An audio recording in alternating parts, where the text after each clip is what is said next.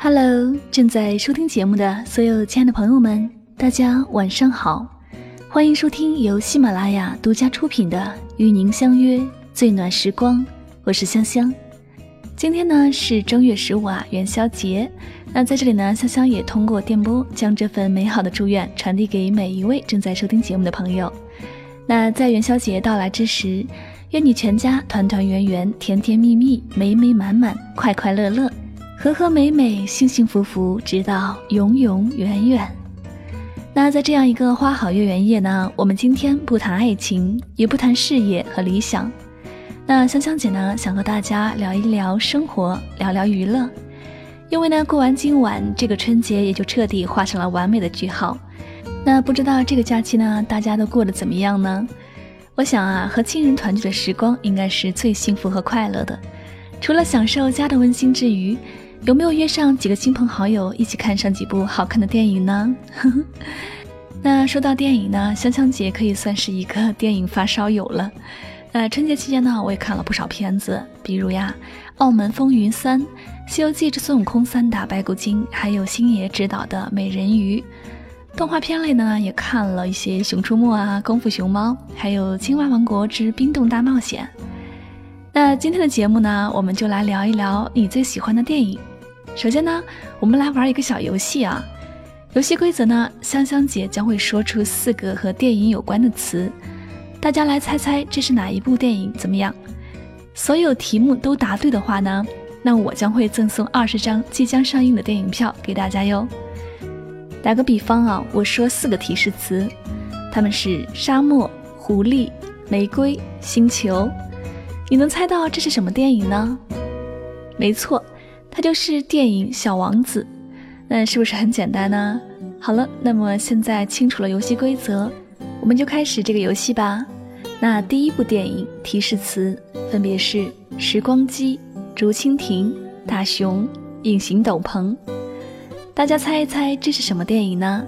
那猜到的小伙伴呢，可以将答案留言在节目下方的评论栏里哟，标清楚题目序号哈。好了，第二部电影。提示词分别是：机器人、赌神、王诗龄、李宇春。这个应该很好猜的。那刚上映不久的电影，你有想到了吗？好，第三部电影，提示词分别是：奔跑吧兄弟、大海、喜剧之神、环保和爱情。那这部电影，如果你猜不出来的话，那香香姐可真的要推荐你去看一看喽。好了，接下来呢，最后一道题目，如果你能猜出来这个电影名称的话呢，香香姐将会赠送这部电影的电影票给大家哟。那这部电影呢，将会在二月二十六号在各大影院隆重上映。那我手里可是有二十张电影票哦，将会作为本期节目的福利，特别送给答对以上几道题目的朋友们。这么好的机会，大家可要积极参与哦。那它的四个提示词分别是。天马流星拳、子龙、日本动漫、星矢。好的，那么大家有没有猜到这个电影的名字会是什么呢？我相信啊，七零后、八零后、九零后，只要是喜欢动漫的朋友呢，应该都会猜到吧？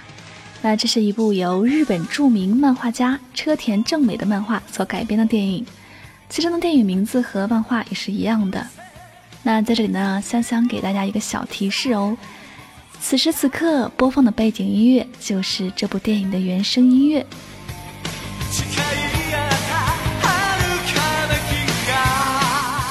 那如果你有猜到的话，请尽快在节目下方留言，那么我会按照留言的先后顺序，为答对题目的二十位小伙伴们赠送电影票哟！快快动动你的手指，在节目下方留言吧。那香香将会在本期节目的最后来揭晓答案。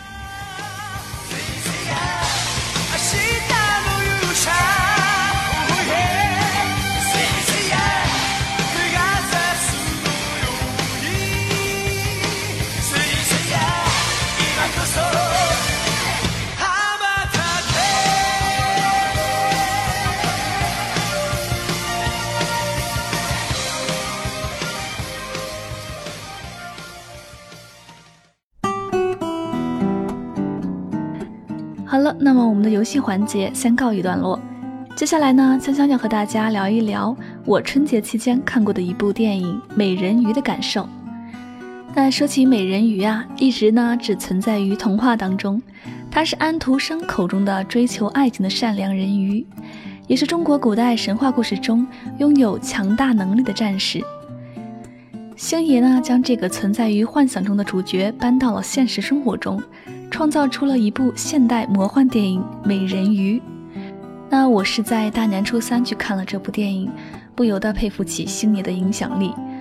网上流传着这样一句话：九零后和零零后都欠星爷不止一张电影票，《大话西游》《喜剧之王》《食神》，那些经典的台词画面，我们现在还会时不时的想起。这部电影呢，星爷直截了当地表现了电影的主题——环保。内容呢，讲的是人鱼为了保护自己的家园。而刺杀决定填海计划的老板的故事，听起来呢并不是那么有新意，但是星爷依旧带给我们很多欢笑及反思。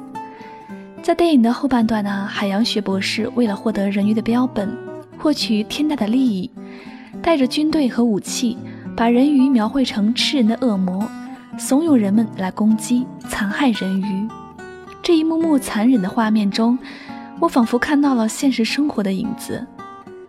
这些人内心深处的贪婪、残暴，在这一刻体现的淋漓尽致。为了一己私利，不顾他人感受，肆意的破坏环境，这像是剧中的那两句最令我难忘的话。在远古时代，人鱼和人类本应和平共处，谁知道他们越进步越暴力。假如你的生命只剩下最后一分钟，假如地球上连一滴干净的水都没有。一口干净的空气都没有，你最想干嘛？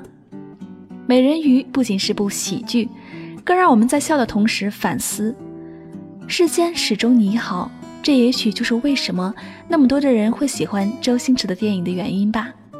嬉笑怒骂皆是情，欢笑背后有反思。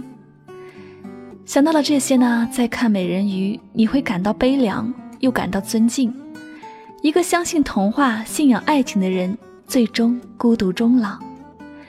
那接下来的时间呢？我想和大家分享一部关于美人鱼的影评，来自作者李小飞。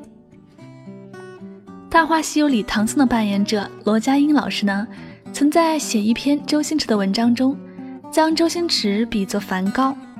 如果人人都把你当做不可理喻的梵高，那你就要拿出如向日葵般伟大的作品。这句话当然有两个意思：一是周星驰是天才，有创作出伟大作品的潜能；二是他的性格不可理喻，也不容于现实。两点都正如梵高。周星驰要拍摄《美人鱼》时，还很少人联想到片名的出处，直到一款海选海报发布，这时大家才恍然大悟：这不是迪士尼的小人鱼吗？改编自丹麦作家安徒生的童话。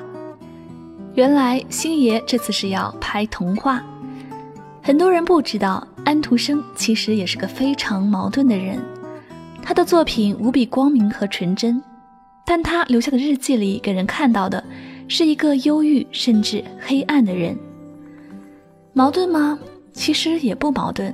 梵高、安徒生、周星驰其实都非常相像。他们的作品都在生前或者身后创造了巨大的经济价值，而他们本人全都是与现实格格不入，甚至毫无现实能力。这种矛盾也可以称之为艺术家的魔咒吧。当然，也可以现实的解释：能够在幻想的世界中走得够远的人，在现实中必然是步履蹒跚的吧。周星驰的创作大致可以分为三个阶段。第一个习作阶段，周星驰的个人风格还未成熟，基本上仍然只是一个搞笑演员。第二阶段成熟阶段，从破坏之王到喜剧之王，大量经典迭出，周氏风格彻底成熟，很多作品可以传世，如国产《零零七》《喜剧之王》《大内密探零零七》《食神》等等。第三阶段大片时代。自《少林足球》开始，周星驰开始注重特效，一个无厘头演员成为中国特效电影的先锋，这也毫不奇怪。一个喜欢漫画和幻想的电影人，最终必然是要走到这一步的。星爷呢，开始用特效完成他的一个个的梦想，《少林足球》漫画《足球小将》的电影中国版，《功夫》。周星驰呢，对他最热爱的事物《功夫》的一生回顾。所以本片周星驰自己也很难超越，因为他是周星驰最重要的情怀所在。《长江七号》关于科幻与周星驰的童年，《西游降魔》佛学与神话世界，然后是《美人鱼》关于爱情以及环保。从功夫到《西游降魔》，明眼人已经看出佛教思想对周星驰的影响。一个相信一个人的痛苦与众生比。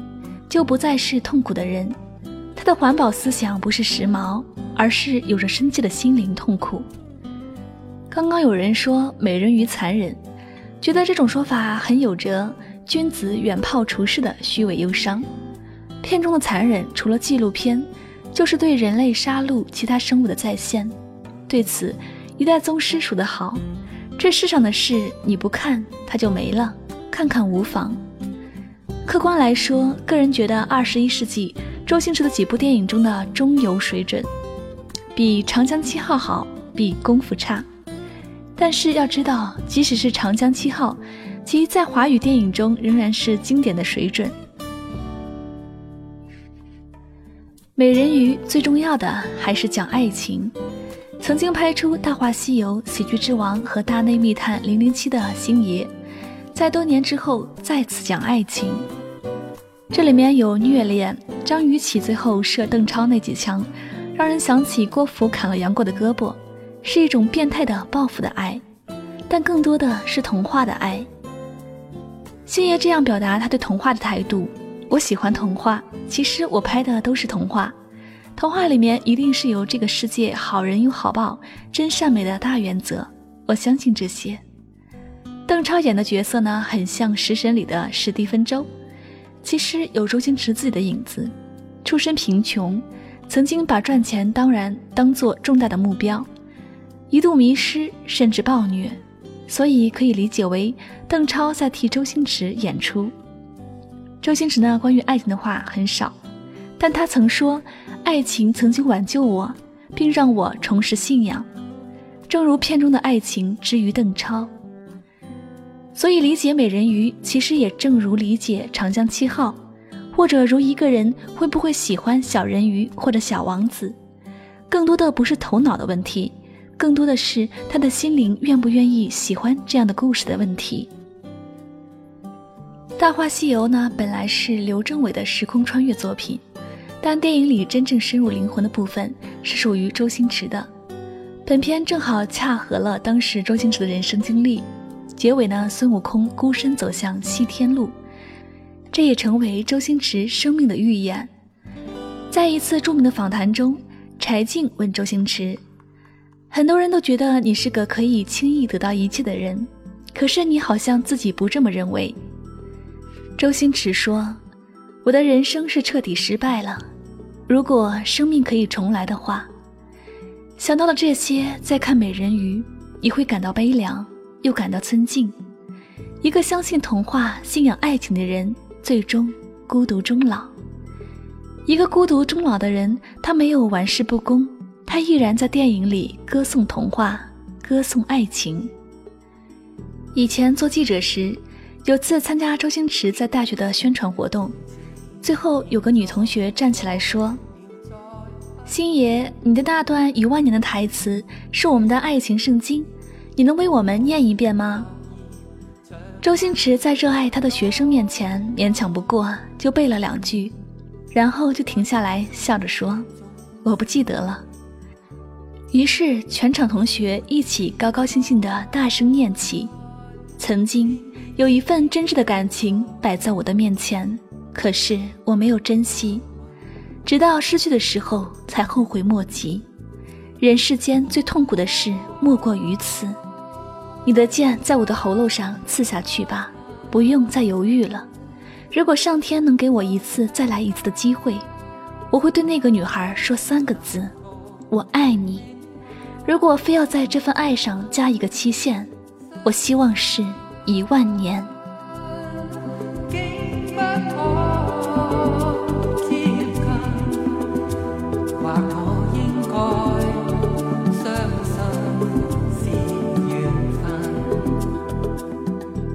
这是多么有趣的对比！这是两个阶段的人生，后者是在本来不知忧伤为何物的青春中，强行为自己的生命注入一点诗意的忧愁；而前者那种生命中痛彻骨髓的绝望，最终表达出来，也不过就是笑一笑，说“我不记得了”而已。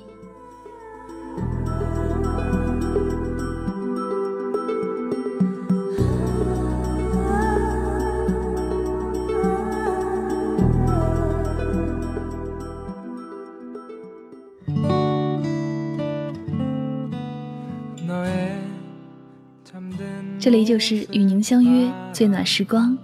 那么刚才呢，香香和大家分享了一些我在新春期间看过的一部影片《美人鱼》的一些观后感。那与其说是对这部影片的一个评价呢，更多的是对星爷这个人一生的一个评价。那我个人来说是很喜欢星爷的。那刚才呢，在节目当中也已经说过了，在星爷一生的演艺事业和导演生涯当中，他的每一部作品呢，都会给我们带来不一样的启发。还有深刻的反省，那这些片子的共同点呢，都离不开童话以及人性的真善美，这就是它的一个价值所在吧。好了，那么希望大家能够喜欢我今天的一些影评分享。那最后呢，大家有没有猜到刚才呢香香给大家出的几道题目的答案呢？接下来呢，我们来公布这些题目的答案吧。第一部电影的名字你有猜到吗？它就是我最喜欢的一部动画片《哆啦 A 梦》。那么第二道电影的名字呢，应该是很好猜的。只要看过啊，只要在春节期间看过这部电影的话，都应该想到了，它就是《澳门风云三》。还有第三道电影名字，那我想大家现在应该很明确了，就是我今天在节目当中和大家分享的影片《美人鱼》。没错，那第四道题目，你有没有想到呢？如果猜到的话，可是有奖励的哟。它就是由日本漫画家车田正美的漫画所改编的电影，名字叫做《圣斗士星矢》。那这部电影呢，其实在很久以前，三十年前呢就已经登陆内地，不过是当时呢引进的是电视剧。那么现在呢，它的一部电影即将诞生了。那这部日漫的热血漫画引进的是中国的鼻祖。也是七零后、八零后、九零后共同的回忆。他的经典台词“天马流星拳，凤翅天翔，庐山升龙霸，钻石星辰拳”的发源地。时隔十年，重度推出的《圣斗士星矢：圣域传说》以原著中最受欢迎的圣域十二宫篇为基础来改编的。那么，它将在呢二月二十六号登陆中国内地，届时内地观众终于可以在大屏幕上看到陪伴自己长大的星矢、子龙等经典角色。好，最后呢，就让我们一起来期待这部充满我们整个童年回忆的一部动画片《圣斗士星矢》，在二月二十六号隆重上映吧。好了，最后再次感谢大家收听本期的娱乐节目。那么我是香香，我们下期节目再会吧，拜拜。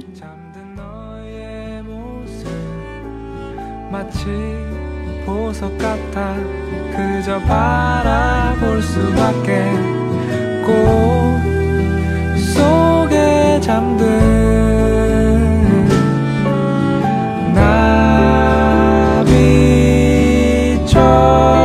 나비처럼 굿나잇 굿나잇 아침 햇살이 다올 때까지